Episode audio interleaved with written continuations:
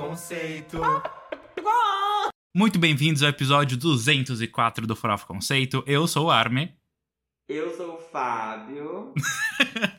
e esse na frente do Fábio é o Jean, que hoje está mutado. Aqueles. Então, esse, esse é o Valtanas, Walter para os íntimos, que é o companheiro meu, cachorro, meu filho. número um de Fábio Del Rio. Jean não está conosco hoje, porque ele está no seu retiro espiritual, assim como Manu Gavassi, que é pauta desse episódio. Olha só que coisa. Mas, antes da gente começar de fato esse episódio, falar de Manu Gavassi e falar também. Ai, daquela daquilo que aconteceu no domingo, né? Do Grammy 2023. Eu nem sei, foi. Se, se, se, o elefante na sala, né? Vamos é, falar do elefante. É 63, não é? 63, 65? 63 terceira. É isso que eu tava tentando falar, tava difícil. Isso aí. Edição do Grammy. A gente sempre começa com alguns recadinhos, alguns pedidos que, basicamente, ó, papum, seguir nas redes sociais, arroba Conceito, fácil. E também no YouTube, que agora você pode assistir os episódios com as nossas faces, nossas cuties e aproveitar no YouTube, dar joinha, se inscrever no canal, comentar, porque é aquilo que a gente falou.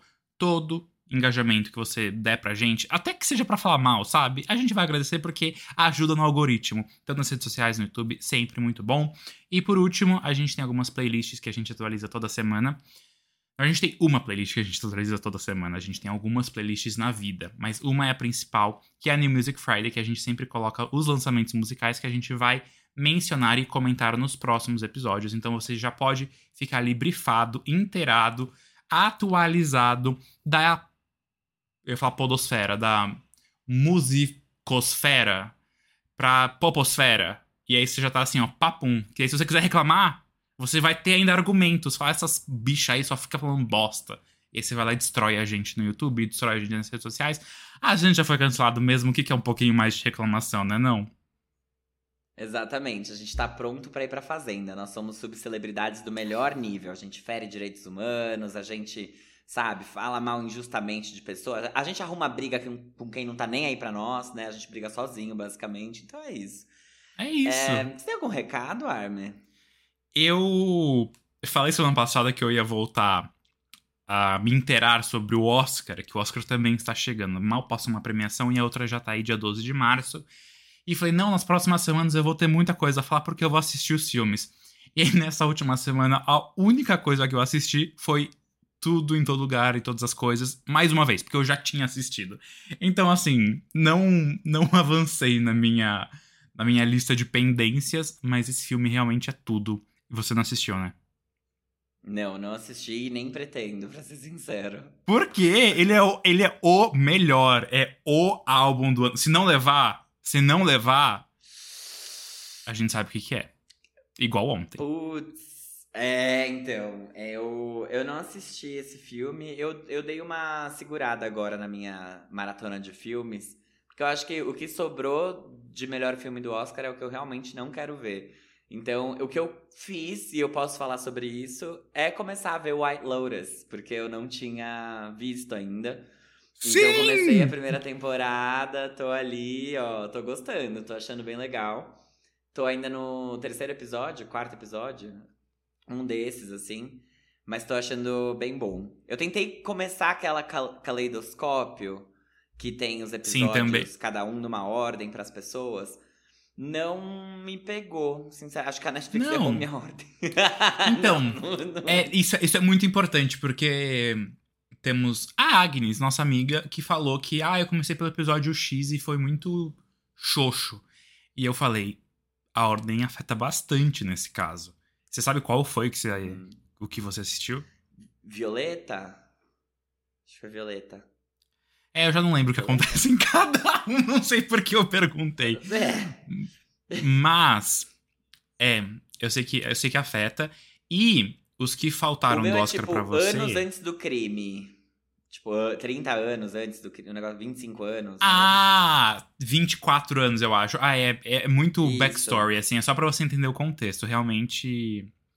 É, não é o melhor para se começar. Quer dizer que se, eles, se eu fosse conceitual, eles tinham me dado o episódio onde tudo tava acontecendo já, e depois eu ia ter a história. Mas acho que eu sou básica, eles têm que começar do começo. É isso que eu entendi, dona Netflix? Não, mas é, é, esse aí não. Não é o melhor pra se começar. Mas, só, só pra terminar falando de Oscar, que você falou que você não quer assistir os outros. Avatar, Top Gun, uh, qual que outro tá lá? Tem outro blockbuster grande. Sei Tem lá, outro? tem, tem The Batman, o Batman e tem. Não, não. Tá tudo bem, esse está tudo bem, mas assim, realmente assista tudo em todo lugar ao mesmo tempo, que é uma é uma experiência que eu lá, eu juro, eu vou falar desse filme pra todo mundo porque vale muito a pena. Esteja pronto, porque é uma grande brisa, mas assim, realmente é, é uma brisa que vale a pena, talvez um pouco diferente de outras coisas aí que a gente vai falar hoje. Mas enfim, tô, tô Tá. colocando a carroça na frente dos bois. Você tem mais algum recado? Nenhum recado. Tinha até esquecido de White Lotus, foi você que me lembrou. Eu ia logo falar que eu não tinha nada pra falar aqui, mas é isso.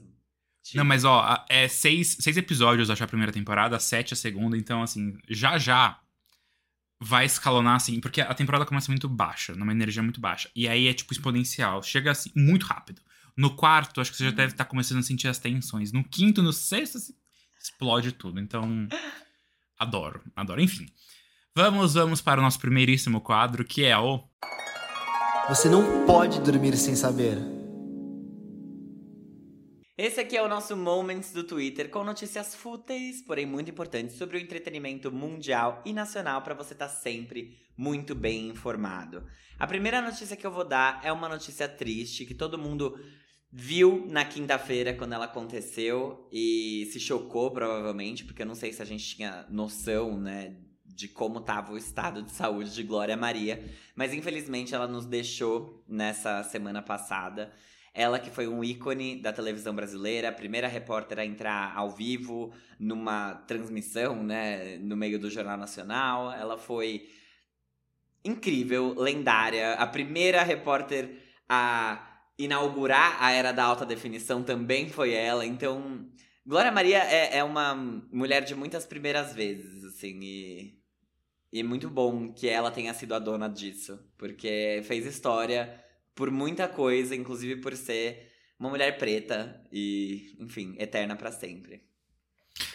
Eu não assisti, as homenagens foram feitas, acho que você até comentou que foi feita uma homenagem no Fantástico, assim, Nossa. desoladora. E eu não sei se eu quero assistir, porque eu, eu tinha um apreço muito forte com Glória Maria.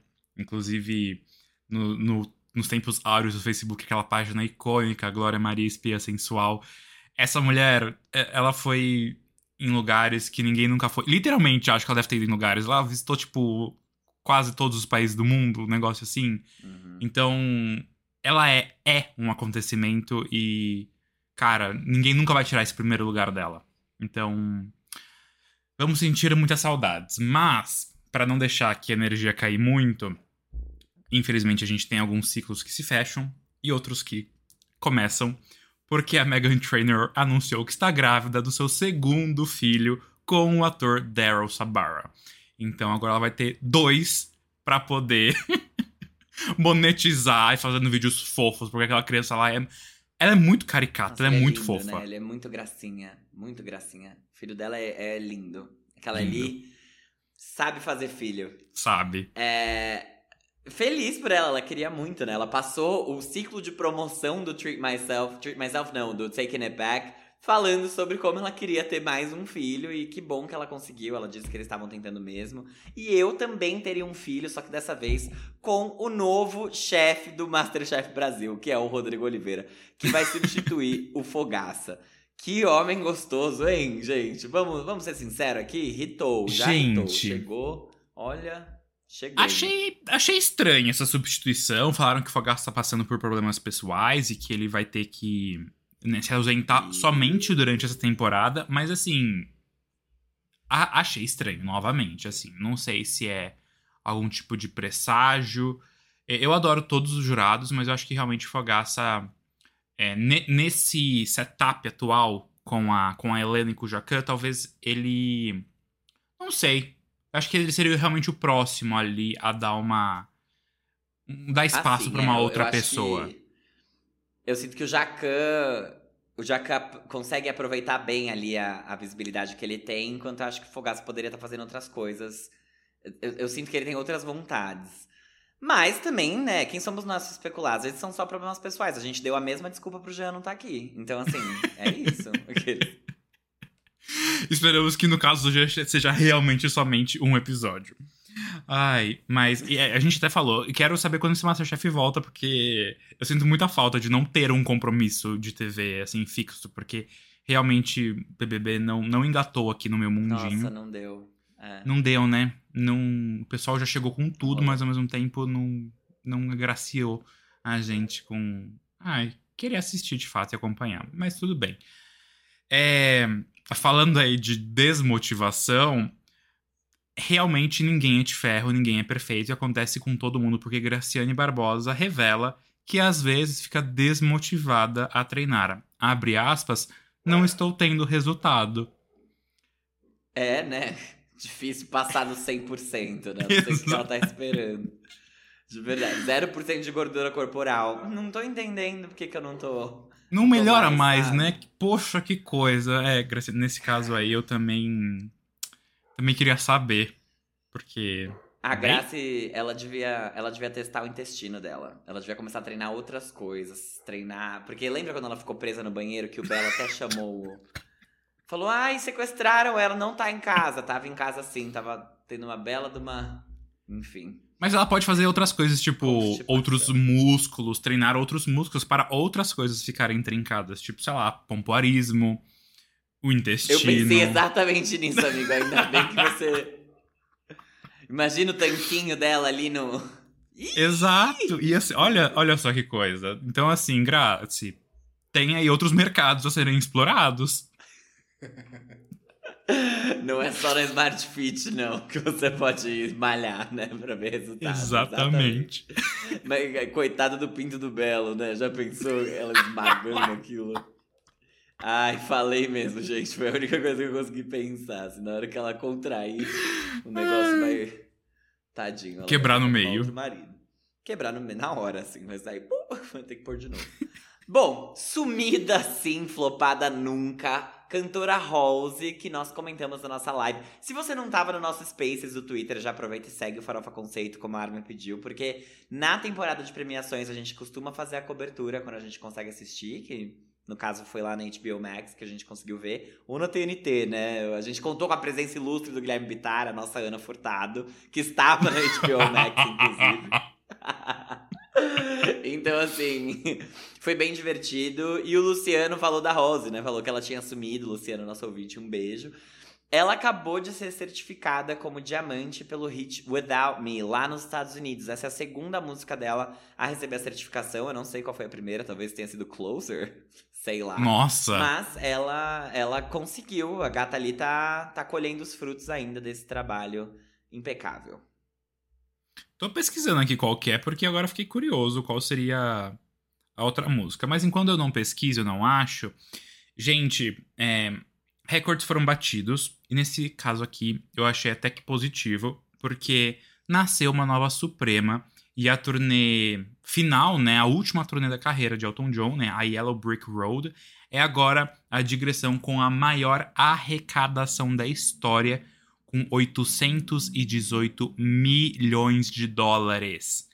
E essa posição antes era ocupada pela Divide Tour do Ed Sheeran. Então, realmente, aí acho que muito significativo é um homem gay britânico estar passando um homem hétero britânico nesse tipo de parada. E vamos ver. Não sei se a Taylor talvez passe com a The Eras Tour, porque já tinham falado que só nos Estados Unidos foram mais de 500 milhões de dólares arrecadados. O que é muita grana. Gente, é mais que o PIB de muitos países aí, inclusive. Mas. Vamos ver, né? Ela precisa vir pro Brasil e fazer oito shows no Allianz, que daí a gente talvez ela consiga subir aí um milhão de dólares, né? Porque o dólar tá realmente 100 milhões de reais equivale a um milhão de dólares. Exato. Tá difícil. Eu também vou continuar nesse mundinho das turnês, vou aproveitar e falar sobre a Madonna, que inclusive a gente acabou deixando passar mas ela anunciou a The Celebration Tour, que é tipo a The Eras Tour, só que da Madonna, que tem muito mais eras do que a Taylor Swift, né? Porque ela tem muito mais álbuns também do que a Taylor Swift. E no caso, essa turnê vai celebrar todas essas eras da Madonna, todas essas versões, versions of me dela. Que foram muitas e foram polêmicas também, né, ao longo da carreira. Então, acho que tem muita história legal para ser contada, muita coisa legal pra gente revisitar. E eu digo isso também porque a Beyoncé anunciou a turnê mundial, que vai passar só pelos Estados Unidos e pela Europa por enquanto, do Renaissance. Assim como a Celebration Tour da Madonna ainda vai ser só na América do Norte. Vamos aí torcer, cruzar os dedos para elas virem pro Brasil também, porque a gente queria participar dessa festa, né? Desse, da Renaissance, da Celebration. Chama a gente que a gente vai, né? Inclusive agora que tá todo mundo vindo, né? Todo mundo vai parar com o nome na Serasa. Viva a Renaissance! Foi Closer mesmo, viu? Da Rose, o primeiro. É. Então agora, querendo ou não, agora também é o primeiro solo dela com Without Me. Mas muito que bem. Mais alguma notícia? Olha, não, nenhuma. Na verdade, sim, eu queria falar uma coisa, assim. Você viu que a Kelly Clarkson cantou com a Pink? Gente, Who knew? gente, foi. Calma aí, eu, eu até vou me aprumar pra falar sobre isso, porque foi, na verdade, um episódio da Kelly Clarkson Show tem tipo dois, três, até quatro convidados. Foi um episódio inteiro somente a Kelly com a Pink. E foi um setup totalmente diferente, porque elas ficaram num palcozinho ali, meio mais sentadinhas naqueles banquinhos, não foi no sofá. E elas cantaram várias faixas, acho que foram seis músicas juntas no total. Então teve é, Who Knew, teve, se não me engano, What About Us. É, eu acho que foram todas as músicas da Pink, eu não tenho certeza, que foi no ar na segunda, dia 6. Então, não saiu tudo no YouTube ainda. Mas, sim, elas têm um- uma, uma química deliciosa e eu queria que a Pink revivesse o You and Me com a Kelly. E é só isso que eu digo. Cara, eu ia falar isso. O Nando Reis e a Pitty lançaram aquele EP Pitinando, que tinha regravações das músicas deles, né? Então ela cantando algumas músicas dele. Ele fez isso com a Duda Beat também, né? Então, Uhum. Duda Beat e Nando Reis cantando umas músicas dos outros, né? E eu acho muito que elas deviam fazer isso também. Tipo, Muito. Imagina a Pink cantando Since You've Been Gone, a Kelly Sim. cantando, tipo, Glitter in the Air. Ai, eu, eu quero muito. Eu quero muito que isso Sim. aconteça. Por favor, alguém dá essa ideia pra elas. Nossa, juro. E aí el- elas, inclusive, começaram a falar de que elas tinham que sair tomar vinho. E aí a Kelly falou: Ah, você tem uma vinícola, eu vou lá qualquer dia. Sim, vá, vá, tricote horrores, falem dos filhos, falem da família. E aí gravem as coisas juntos, juro. Inclusive, só um outro parênteses aqui, já que você falou, agora eu não vou parar. Nesse mesmo episódio, a Kelly abriu o Kelly Oak, né? Que é aquele quadro que ela faz um cover. Todo episódio tem isso. Ela fez, é, nesse específico, um cover da Joy Oladokun, que é uma artista de um folk delicioso que eu adoro e recomendo muitíssimo. Não sei se eu já falei dela aqui antes, mas se eu não falei, eu vou botar lá na playlist do Farofa. E aí, Coloca. lá, escondidinho ali pra vocês escutarem. Muito bom. E com isso a gente vai então pro nosso último quadro e mais importante da noite, porque agora a gente vai hablar, literalmente, que é o. Giro da semana. Gente, esse aqui é o Giro da Semana, que é o quadro onde a gente comenta os lançamentos musicais que aconteceram, especialmente na música pop, seja ela nacional, seja ela internacional. Só que, como vocês já sabem, caso você já seja um ouvinte do Farofa Conceito, a gente começa sempre pelas menções honrosas, que são aquelas músicas, aqueles álbuns que foram lançados e que a gente não vai se aprofundar na discussão. A gente só vai te contar que eles saíram, vão estar na nossa playlist, você pode escutar algumas músicas deles e depois vir pra, aqui pra gente falar sobre o que você achou e tudo mais. Só que, nossa, eu super me enrolei nessa, nessa frase que eu decidi falar, mas tudo bem. Vamos aqui pra primeira menção, que é a Carol Biazin, que lançou oficialmente o segundo álbum de estúdio dela, que se chama Reversa.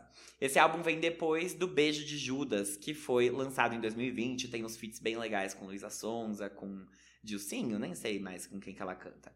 O álbum é dividido em três atos, e neles a Carol fala sobre as diferentes fases do amor. Desse álbum a gente já conhecia os singles Garota Infernal, Brincando com A, Início do Fim e Fica Pro Café.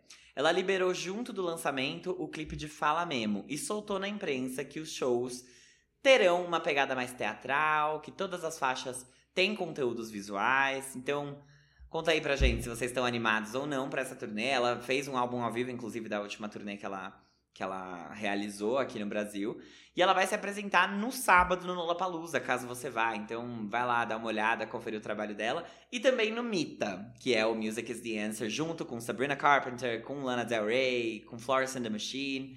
Ela tá com tudo realmente. Esse álbum aqui não foi aquele que foi lançado antes da data, um dia antes? Puxaram o tapete dela? Um não, amigo. Acho que foi tipo.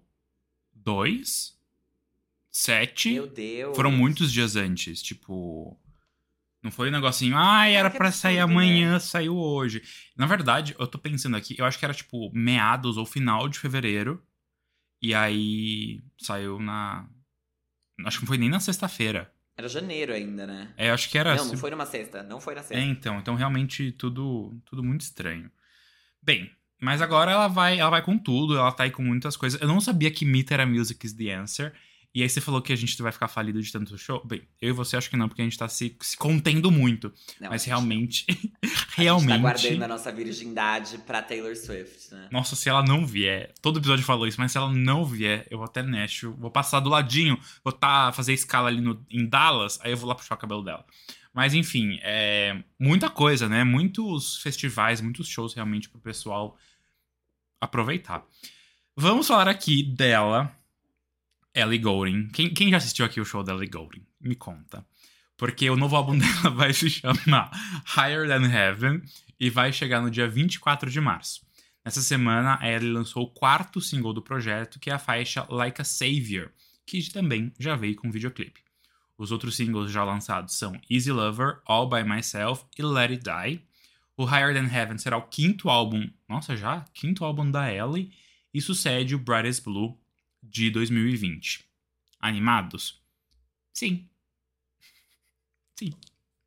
Sempre. Eu, eu boto muita fé no trabalho dela, apesar de já fazer, sei lá, uns três álbuns que eu não curta tanto, assim, mais do que ela faz. Eu sempre acho que ela vai entregar e acho que não tá sendo diferente. Torço pelo sucesso da Kinga.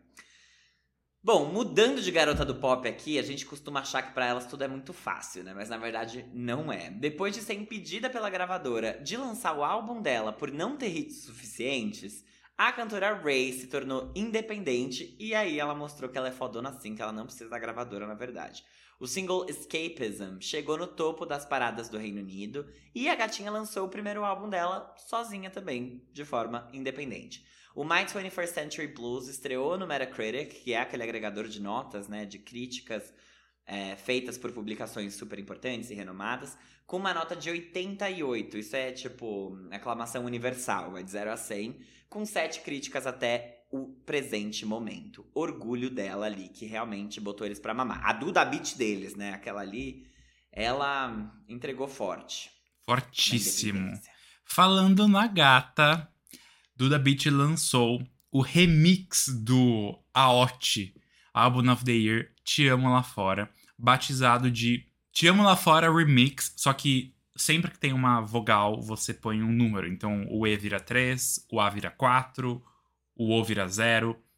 E aí você faz aí o, o Tetris, você faz a decodificação do código, e remix é RMX.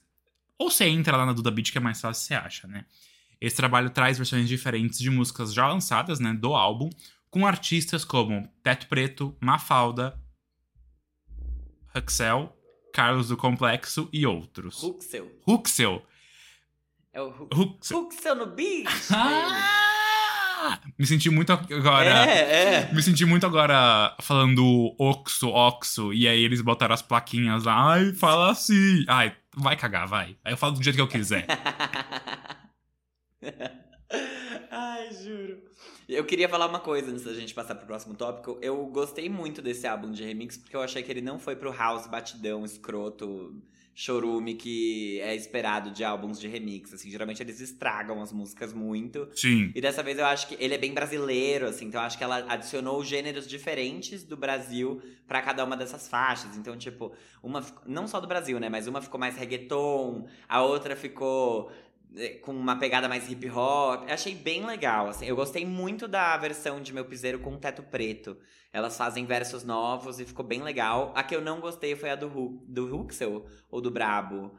Foi a, a que fez Tu e Eu. Eu não lembro se é Huxel ou Brabo, mas eu achei que não ficou bom. Não, não, na verdade, assim, não ficou tão bom quanto a original. Diferente da com teto preto, que eu achei que agregou, elevou. Tu e eu é com o Huxel, exatamente. É, então, o É. Huxel no beat ali pra mim não, não rolou. Mas tá bom, gente. Mudando de artista nacional, hoje a gente tá com uma pauta bem nacional, tô achando isso bem bom, bem legal. A gente vai falar do Lagoon, que depois de dois lançamentos com Ana Vitória, né, com o Du, Ana e Vitória, lá do Tocantins, sei lá de onde elas são, e de vencer como grupo do ano pela terceira vez consecutiva no Prêmio Multishow em 2022, a banda tá de volta com a faixa Olha Bela. Essa música fala sobre um cara que terminou um namoro e quer curtir a vida e se desculpa por quem vai cruzar o caminho dele nesse momento de tantas incertezas. A banda anunciou uma pausa na agenda de shows para poder descansar e voltar renovada para 2023, talvez mais para frente, não sei, mas agora é só o descanso. Será que essa música vai fazer parte de algum novo álbum? Não sei, acho que não, né? Não sei também.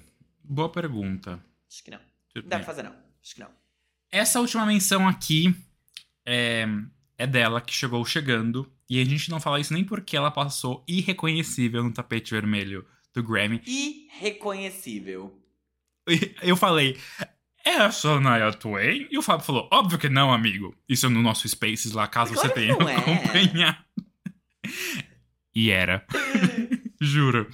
Totalmente assim, ninguém esperava aquilo. Mas ela esteve aí no Grammy, mas logo antes, na sexta-feira, ela lançou um novo álbum inédito, né? Depois de cinco anos do seu último projeto. Nem sei qual número de álbum é esse. Mas esse projeto se chama Queen of Me e, como o próprio nome diz, é um álbum bastante empoderado, né? E é o primeiro álbum não publicado pela Mercury Nashville, que era a antiga gravadora da Shania, com quem ela ficou por 29 anos. Ela teve um relacionamento comercial com uma gravadora mais longo do que as nossas vidas aqui, minha e do Fábio. É. Eu tô, eu tô botando muito esse negócio de como as coisas duram em perspectiva com a nossa idade eu fico, enfim, tô reflexivo esses dias. Mas ela tá na Republic agora, então muito sucesso pra Shania. Me pediram aqui pra comentar o que eu achei desse álbum, não tive a oportunidade de escutar ainda, mas vou tentar fazer durante essa semana e eu trago os comentários no próximo episódio. É, Shania Twain muito icônica, né? Ela nem tem tantos álbuns assim, porque ela ficou muito tempo sem lançar nada. Ela tinha dado uma aposentada ali em, acho que meados de 2007. Ah, é? Deixa eu ver aqui. Não sei, eu sei que ela ficou muito tempo sem lançar nada. Dá uma olhada na discografia dela.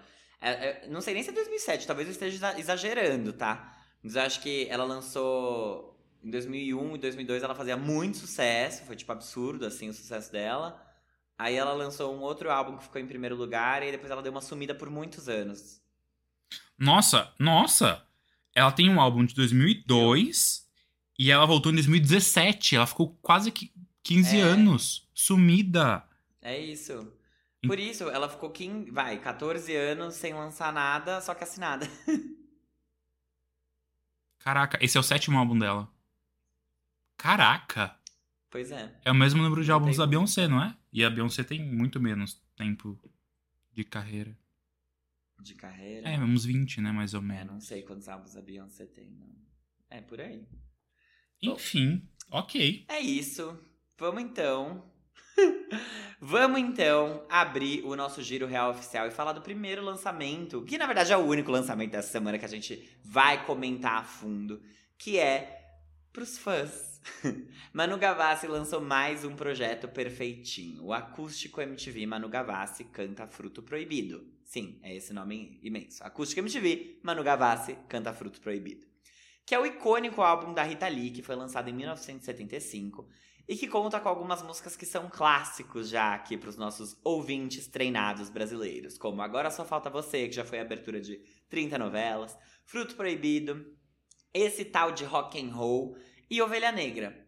Pra fazer essa música, a Manu chamou inclusive a Lineker, que cantou junto com ela. E o Tim Bernardes veio aí também porque ela gravou outras versões de faixas que são dela mesma, tipo Bossa Nova e Gracinha, que é a faixa que ele participa. O programa passou na MTV e tá disponível no Paramount Plus, caso você queira rever, caso você queira assistir quantas vezes você quiser via streaming. E o álbum já tá em todas as plataformas, inclusive no YouTube, caso você queira escutar o áudio das músicas. Eu pedi pra falar desse álbum, amiga, porque acho que já viu algumas entrevistas de Manu Gavassi.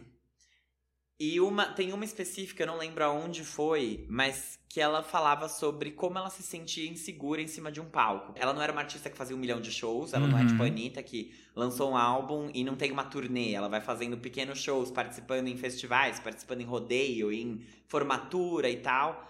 Então, na época dela, não sei se não era assim, não sei qual que era o, o lance, só que ela não fazia. Então ela fazia um projeto, lançava uma turnê curtinha, depois ela parava. Tipo a Sandy. Fazer nada. Tipo a Sandy, exato, tipo a Sandy. Só que isso fez com que ela se sentisse muito insegura em cima do palco. E até pela trajetória que ela tem, né, de lançamentos e fala que precisava ser famosa para as coisas dela bombarem. Daí ela vai pro BBB, fica muito famosa, daí ela some, daí nada bomba, óbvio, porque ela sumiu, ela não tá fazendo nada. Aí ela volta com um álbum que que não é exatamente comercial, que é o Gracinha. E aí some de novo. Some não, né? Ela fez a turnê dela, que foi super boa, fez fez uma série pra Netflix, fez um filme pra Amazon, fez um monte de coisa e a gente ainda fala que ela sumiu, que não tá trabalhando, né? Mas enfim, ela até reclamou disso. Só que eu queria muito falar desse álbum porque, primeiro, eu gostei bastante. Eu acho que ela conseguiu. Ela tava muito confortável fazendo esse projeto. As músicas são muito legais, ele me passa uma vibe Nando Reis muito grande. Eu gosto muito de acústicos MTV. Eu não, não tenho muita propriedade pra falar sobre todos eles, porque eu não escuto todos. Mas dos artistas que eu gosto, eu costumo amar esses álbuns. Eu acho que eles são muito, muito icônicos. Eles têm músicas que acabam saindo do álbum e virando coisas ainda maiores. Isso aconteceu com Alicia Keys, por exemplo, que tinha uma versão, acho que de Girlfriend, do Acústico MTV, que Uhum. foi muito bem. É, aconteceu com Nando Reis, que fez Nando Reis e os Infernais no Acústico MTV e teve Por Onde Andei, que é um dos maiores hits, é uma das minhas músicas favoritas dele na carreira solo, entre aspas, porque foi com os Infernais. Teve Sandy Júnior, que lançaram o Acústico MTV, foi extremamente bem vendido, ótimo, maravilhoso, é lindo. É, tanto o projeto visual, e é isso que eu acho legal, né? Acaba sendo um, um DVD, né? Que tem um- uma versão que vai pras plataformas também. É um show bem produzido. Em vez de você comprar aquele show barulhento, É. que, tipo, você fica ouvindo os aplausos e os berros e, tipo, não, eu não gosto particularmente. Você tem um negocinho ali redondo, mas que é. tem É. o crudo ao vivo, né? Exato, é um show pra. É literalmente um show pra você ouvir, né? Talvez. E, mais do que aquela euforia de dança, cantar junto e fazer muito barulho. Não, não tem isso. Então eu gosto muito desse projeto. A Cássia Eller tem um também que é super icônico, que tem palavras, tem a, a música com o Nando Reis Relicário, que costuma tocar bastante nas rádios adultas de pop no Brasil. Então eu gosto muito do formato, assim. Eu acho que é um formato muito bom. E eu acho que é um formato no qual a Manu tava muito confortável. Por que, que eu quis falar sobre esse projeto? Além disso, né? Além da qualidade que tá em volta nele. Porque ele é um projeto ao vivo. E ela se sentia desconfortável em cima do palco, né? Ela, ela não sentia que ela tinha essa segurança. E pra você fazer um show ao vivo, né? Com a- toda aquela produção, você entregar um projeto audiovisual que não é um filme, e sim uma performance. E ainda não ser das suas músicas, né? De Rita Lee, quer dizer, você tem que estar muito confortável pra fazer isso, porque a Rita Lee é muito icônica. Ela Muito. lançou músicas que marcaram época, ela fez muita história também dentro da música. E eu fiquei muito feliz por ver o quanto ela tava confortável com esse projeto. Eu amei a música esse tal de rock and roll na voz da Manu, eu achei que ficou muito legal. E, e realmente essa me passa uma uma nostalgia de Nando Reis e os Infernais que é, acho que é o que me, me fez me apaixonar por essa música.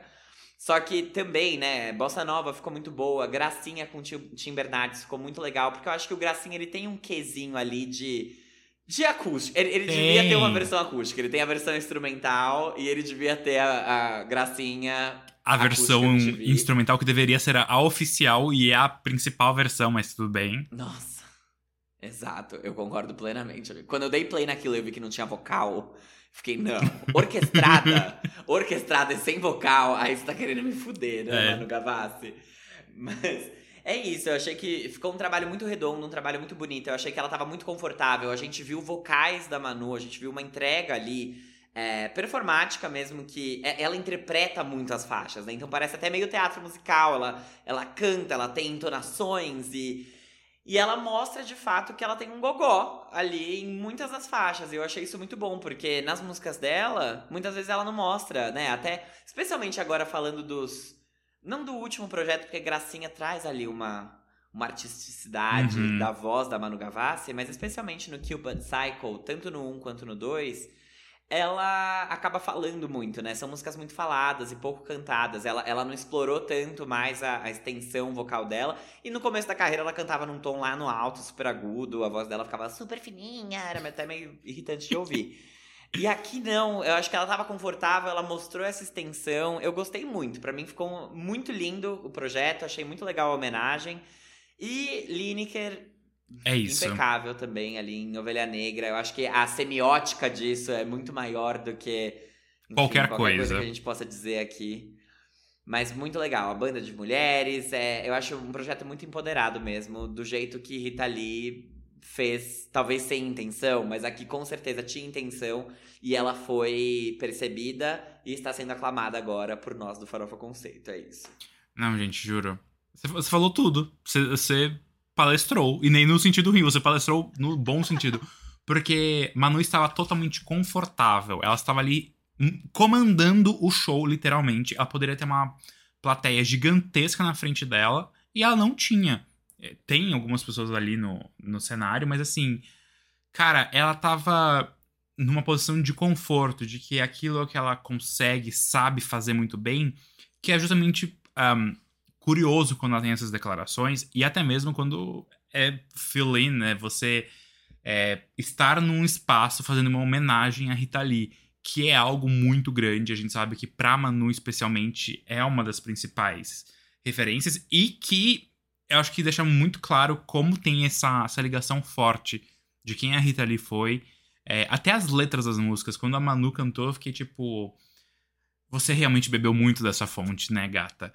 Mas. Não no sentido ruim, no sentido bom mesmo, de você perceber, e eu acho que realmente ter essa. Esse carinho, a Manu ter o carinho pela Rita e tudo isso, eu acho que agrega mais, acho que dá mais esse cuidado, deixar tudo tão redondinho. Porque é isso, é, vocais muito bons, parcerias muito boas. Realmente a Lineker ali é, é um espetáculo à parte. É, a hora que ela faz aquele falsete, a, Nossa, sim.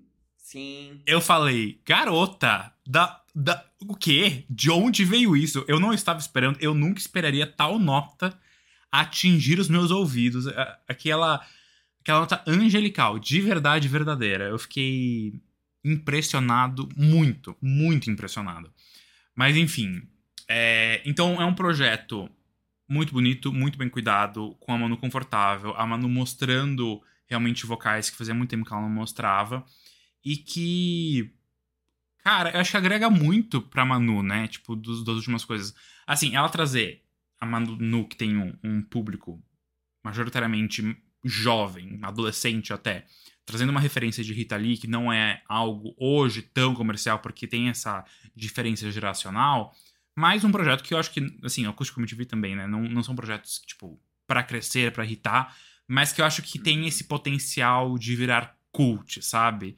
E eu acho que é isso que eu vejo aqui. Dela, daqui a alguns anos, tendo essas coisas que acabam estourando o projeto, mesmo não sendo a própria Rita cantando, mas que, cara, a Rita ali estava à frente do seu tempo, e talvez às vezes quando a gente não entenda a Manu, ouso dizer que ela também ela haja à frente do seu tempo, às vezes. Então, realmente, é um projeto muito especial. Isso fica muito claro em todos os aspectos quando você consome ele, você assiste. Tem, eu não assisti o, o vídeo inteiro. Tem acho que três vídeos disponíveis no YouTube, né? O resto foi o que você comentou, são só os. é, os áudios, só as músicas. Áudios. Mas. É lindo. É lindo em todos os sentidos, não só do visual. Então, parabéns, parabéns aos envolvidos, porque. Manu Gavassi, parabéns, você foi aclamada mais uma vez no Farofa Conceito. Não é sempre que você consegue isso. Sempre é, né? A Queen. Teve, ve É teve não é vez. mesmo. Eu falei sempre não é. Não. Quando ela lançou o Não, Gracinha. Gracinha, vou dizer que assim. É que eu não entendi, né? É, foi à frente do tempo dele. Hoje é o álbum que eu ouço e eu gosto. Exato. Mas realmente, assim, tava. Ela tava uns oito meses à frente do tempo quando ela lançou o Gracinha. Porque na hora eu fiquei, uai, caralho, enfiou no cu. é, deve ser horrível dormir sem mim. Cadê o pop? Aonde tá o pop? Como é- Cadê a farofa, Manu? Exatamente. Acho que Juro, na época ninguém, chocada. nenhum de nós três gostou muito, assim. E depois a gente escutou horrores aquilo. Então, É, à frente do seu tempo Ah, realmente. Mesmo que seja alguns meses, assim. Mas gostoso é assim, né? Quando a gente olha pra trás e fala: caramba, paguei com a língua, que delícia. É. Assim que é bom. Exatamente. É ruim quando, não, quando a gente não gosta de alguma coisa, essa coisa nunca cresce, né? Enfim. Acho que a surpresa tem um gostinho especial, né? Tipo, Exato. No tardio. bem. Aí a outra coisa que a gente tem aqui pra falar é ele. É o Grammy. E aí, O elefante na sala, né? Literalmente. a gente mudou a data da gravação, mudamos a data do episódio pra poder falar do Dito Cujo. E aí agora chega, a gente nem quer falar direito. Porque, cara, Que- o que dizer, né? o que dizer? O que dizer? É... Bem, vamos, vamos lá. Não tenho o que dizer. Vamos lá. Eu, eu espero que alguém tenha ligado pra polícia na hora que aquela senhora, aquela velhotinha em cima do palco, leu Harry Styles no álbum do ano. Que nem conseguiu, né? chamado 911. É, ela quase. Parece que ela quase teve um treco é- ali. é, ela. Foi por muito pouco. Ele tava com uma bombinha de asma do lado dela ali. é que poucos viram, mas eu vi. Gente. Assim, ó, vamos, vamos aqui, vamos ser sinceros, né? O, o, o ponto do Harry's House ter ganho não é. Pra mim, tá? Não é a qualidade do álbum. Eu acho que ele é um bom álbum. Eu gosto do Harry's House. Eu gosto de várias músicas que tem lá dentro. Eu acho que ele ter sido indicado já era uma grande coisa. Sim. Tipo, pô, um belíssimo reconhecimento. Eu não teria indicado, por exemplo, Coldplay. Mas o. Coldplay tava lá. Definitivamente não. E aí, e, e, tipo, que bom que o Harry's House tava lá. Eu só acho que esqueceram de avisar os votantes disso. Que, tipo, a vitória já era de ter sido indicado. Porque quem vai ter que votar de verdade é na Beyoncé ou no Bad Bunny. Eu acho que. Cara, a Beyoncé, ela, ela já deve estar tão acostumada com isso que eu não sei nem se ela se abala tanto quanto a gente. Que não sei por que, que a gente não tá tão acostumado quanto isso. Eu acho que a gente vê a indústria de fora, a gente espera justiça, né? A gente É. espera por justiça, a gente espera por reparação histórica. A Beyoncé, ela deve, ela deve ter ido pra lá sabendo que ela ia ganhar um Grammy, fazer um discurso porque ela foi a mais. Pessoa mais premiada da história, né? né? É. Porque ela poderia ter feito isso ganhando o álbum do ano, ao invés de ganhar o, o álbum de dance, assim. Eles poderiam não ter televisionado esse, aí ela ia saber, puta, ganhei. Sabe? É, é meu. Só Mas que ao mesmo tempo, eles televisionando né, álbum de dance já era. Eu, eu falei isso, inclusive. é, previ. Queria estar errado, mas eu previ dizendo que ela não deveria ganhar se iam televisionar tal categoria. E que seria a categoria que ela ia bater esse recorde de pessoa mais premiada da história do Grammy. Mas eu acho que é isso. Eu acho que ela nem esperava mesmo, porque a hora que a Lizzo ganhou, e pra mim a Lizzo ter ganho, e aquele discurso foram um dos pontos mais altos da noite, Foi foi lindíssimo. E ela estava assim. é, emocionadíssima de ter, de ter conseguido chegar ali. Porque a Lizzo ganhou Grammys. ah, ela ganhou Best New Artist? Não, né? Acho que foi o ano que a Billie Eilish ganhou, não foi? Não, ela não ganhou. É. Então, Ela perdeu. ela ter ganho agora uma, uma das principais categorias, cara, ela lutou pra fazer a Bald Time acontecer e ela conseguiu. Então foi, foi muito bom. E aí, a hora que ela subiu no palco, a Beyoncé estava assim, fora de si, batendo palmas, de pé, dançando, gritando, You Go Girl. Então, eu acho realmente que ela já nem esperava mesmo. É... Mas. Mas é isso, né? É, Foi o que você falou. Eu escutei muito Harris House, eu gosto do álbum. É, ele e o Special da Lisa foram os álbuns dos indicados que eu mais escutei ano passado. Então, assim, por gosto, pessoal, ficaria muito feliz que os dois ganhassem. Mas pela. Se fosse até a Liso, eu acho que a gente ia, né, aceitar. Agora, o, É, o Harry, é, com todo o. Con... Acho que o principal ponto são, são dois fatores. É a Beyoncé não ter ganho e o Harry ganhar no lugar dela. Porque tem a reparação histórica da Beyoncé, tem a justiça, tem o fato de Renaissance ter sido sim um álbum muito grande, um álbum que causou muita comoção para certas pessoas. É... E outro lado tem o Harry, que, tipo, tava com uma hype muito grande, chegou com um álbum e que balançou muito, As It Was foi muito grande também. Só que ao longo do ano eu acho que tiveram coisas que meio que foram desmistificando a figura dele e que eu acho positivo, porque ele tava muito, ai, Harry Styles, tipo, aquela coisa de uma mina Pedestal. é muito pedestal. Então teve as polêmicas de queerbaiting, teve a questão de alguns shows, ah, principalmente aqui no Brasil, que você inclusive foi, que foi um show bem mais ou menos. Então, você ir de alguém que merecia, não só pelo projeto, mas pela história, pelo contexto, e que era esperado por todo mundo, ou até mesmo Bad Bunny, que, cara, a simbologia. É isso, né? A simbologia é muito mais importante é, pro prêmio até de o que de fato só falar da qualidade musical ou, tipo, dos números que aquilo atingiu durante o ano. É, porque também convenhamos, Harris House não é, tecnicamente, o melhor álbum do ano. É... E aí você dá pra uma pessoa, pra um homem branco, hétero, talvez entre aspas, sei lá. É, acho que é isso, né? Essa, essa o elefante, o elefante na sala. E... É, o cavalo transparente de, de cristal, de diamantes da Swarovski, sei lá. É. Então, Exato. é, é isso, né? É meio, meio blé, meio blé. É... Foi o que eu falei, Record of the Year, fiquei muito feliz, foi justo, acho que foi esperado e acho que eles tinham que ganhar pelo menos alguma coisa. Song of the Year, eu já tinha escutado essa faixa, escutei novamente lá da Bonnie Raitt. Não é tudo isso, tipo, não é uma composição maravilhosa assim a ponto de, de eu dar o Grammy pra ela. E Best New Artist ainda não escutei a, a tal da Samara Joy.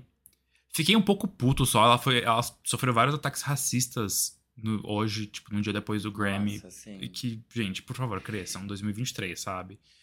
É, Exato. por quê? Por quê? Mas então foi realmente uma, uma noite de. de coisas inesperadas. Tiros que saíram pela culatra. Nossa, foi forte isso, né?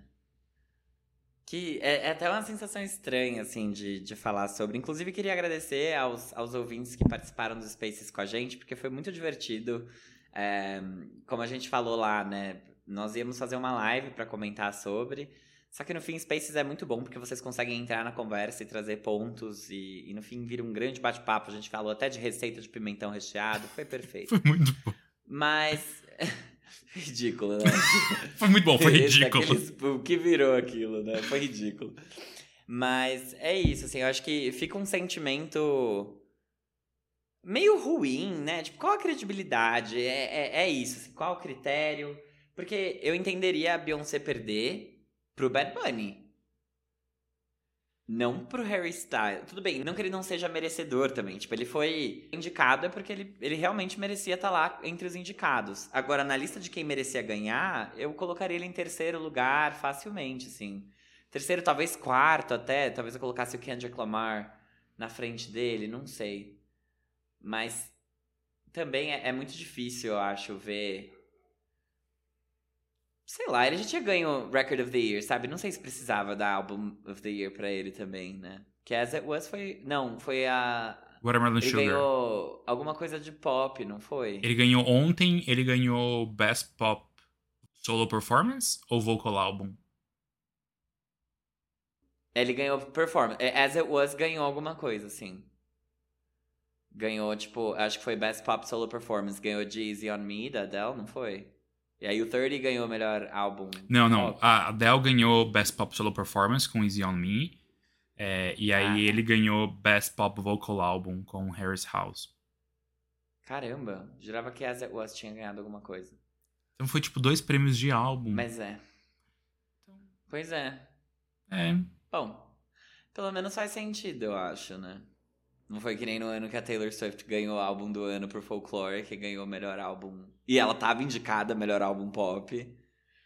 E o melhor álbum pop, na verdade, foi o da Dua Lipa. Mas, bem, Não faz muito.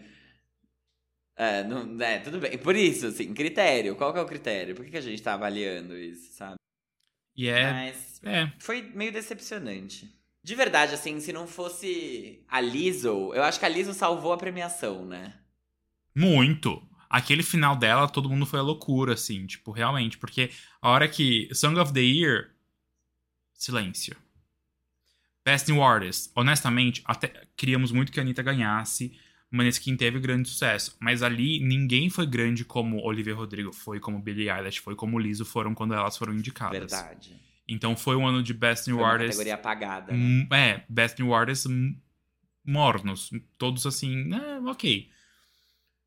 Então, tipo, Record foi um negócio que explodiu, porque é alguém que as pessoas queriam que ganhasse, que fazia sentido ganhar e tudo mais. E aí, álbum que. What? O que tá acontecendo aqui? E aí foi, foi isso, né? Então, até, até lá, se perceber na reação das pessoas, foi tudo muito estranho. Inesperado, talvez. Foi mesmo. Nossa, foi zoado. Quando a moça ganhou Song of the Year lá, a, é Bonnie Raitt? É, dela? ela não tinha nem discurso, ela ficou o quê? Que eu, acho que ela tava ali tomando o drinkzinho dela. Falou, ai, fui indicado, É. vou ficar aqui no, no- na, na- no setor premium, na pista premium do, do Grammy. E aí ela, É, what the fuck? What the fuck? Tipo. Cara, foi muito isso. E aí descobrimos que ela já tinha ganhado um álbum do ano, não tinha? exatamente, em 1990. Ela já ganhou o Grammy de álbum do ano. Então, ela, ela assim, Chocada. Ela tem mais de 70 anos. Então, realmente, é uma pessoa que tem uma Sim. carreira, tem uma história, mas que hoje, tipo, zero impacto, né? Zero impacto. Zero, zero. Ninguém sabe quem ela é. Talvez no mundinho do blues e do Americana, mas quem ouve blues e Americana, né? Só ninguém. Acho que nem os ouvintes de blues e Americana ouvem blues e Americana. Foi isso. Acho que a, a Liz o salvou muito, assim, a noite pelo carisma dela, tanto na hora do discurso, por ela ter vencido uma premiação que foi muito legal, o discurso dela foi muito legal também, e a performance dela foi super emocionante. Foi. Mas também a- a- queria aqui pontuar, porque eu acho que seria injusto da nossa parte, não falarmos sobre Sam Smith e Kim Petras, né? Que fizeram história, Sim. transformaram, fizeram todo mundo do Grammy, todos os conservadores queimarem no inferno com a performance de Unholy deles. Que foi muito boa. Foi. Eu fiquei muito feliz por eles terem esse momento, né? Brilharam demais também, gigantes. Mas a, a gente, olha, tá gravada a nossa live, né? Se a gente não tivesse falado tanta besteira, eu botaria a nossa reação. O Bitar voltando e falando: Não, gente, não. Vocês vão ver. Vocês vão ver quem que, o, o que aconteceu. Eu, eu tô sem, sem palavras. Eu tô sem palavras. Sem palavras. É tipo, Harry Styles. Harry Styles ganhou. Mas é, é isso, sim. Sam Smith e Kim Petras entregaram muito. Fiquei muito feliz por eles estarem lá, ambos de vermelho, apoiando. Sim. O, quem é essa menina de vermelho, né, Glória Groove? Eles apoiaram o hit, divulgaram de graça. É isso. Não, mas até o, o discurso foi lindo. E ainda depois a, a Kim falou que a Madonna foi um grande ícone. E depois a Madonna apresentou, né? Deu a, a introdução da performance deles. É, Sam dar o espaço pra Kim agradecer e só ela é, pegar o prêmio naquele momento, já que ela é a primeira mulher trans a ganhar um Grammy na história. É, então é, é tudo muito icônico, muito forte. A performance foi lindíssima, os dois entregaram muito.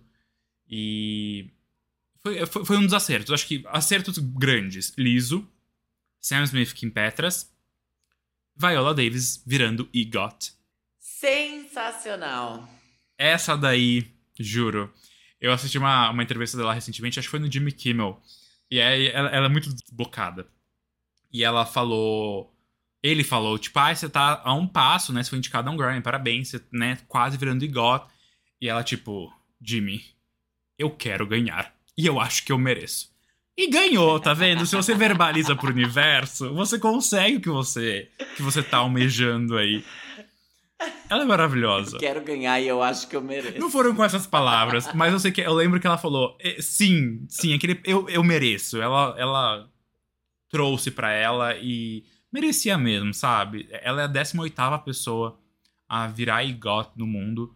São pouquíssimas mulheres, inclusive, acho que são tipo sete mulheres, oito, então são menos da metade. É... E, cara, a Viola Davis é um ícone, né? Tipo, ela, ela merece, cara, demais, demais, demais. Fiquei muito feliz. E. E. E. Acertos da noite. Acertos. Uma outra coisa que eu queria comentar, que eu tinha anotado aqui. A... Eu ia trazer isso no primeiro quadro, mas não era o momento. A Adele levou o álcoolzinho em spray na bolsa dela e ela deixou em cima da mesa. Então, sim, consciente, fazendo mais que certos presidentes por aí. Covid acabou, mas a higiene não.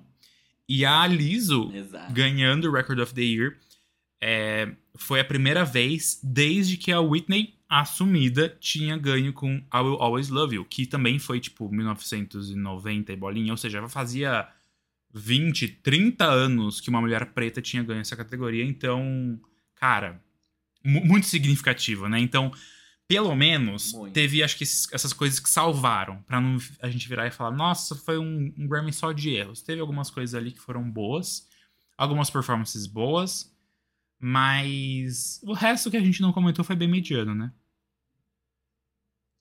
Foi muito, foi muito mediano, assim. é- é- acho até que, por exemplo, As It Was do Harry Styles foi performado e eu esperava menos nervosismo da parte dele, eu acho, né? Ele parecia estar muito nervoso de estar em cima do palco. Sim. Eu não sei se ele já tinha bebido, se o que, que tinha rolado ali, mas uma plataforma giratória, a coreografia claramente não, não favoreceram a, Sem falar dos vocais, dele nesse dia. que realmente, Exato. realmente Foi deixaram difícil. bastante a desejar. Foi difícil, cara. Ai. Foi difícil. O que- o que- Mas assim, Quem você prefere? essa A Selena no AMA ou o Harry no, no Grammy? Qual é o critério, né? Qual que é o critério? É aí que tá.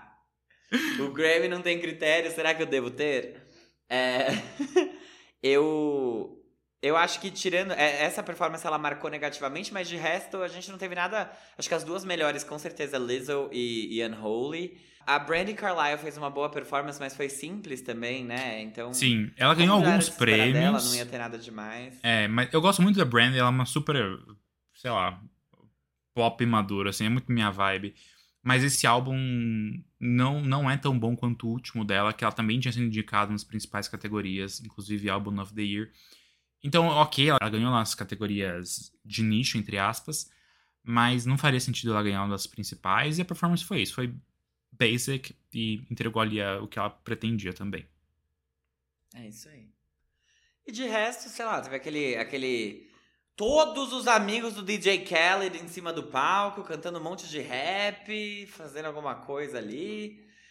Rolou isso, rolou Luke Combs, que é country, então foi, foi variadinho. A Casey Musgraves não foi lá cantar No In Memoriam, bonitinho Lore- também. Loretta Lynn? Bonitinho. Apareceram Gal Costa e Erasmo Carlos nas, nas homenagens póstumas.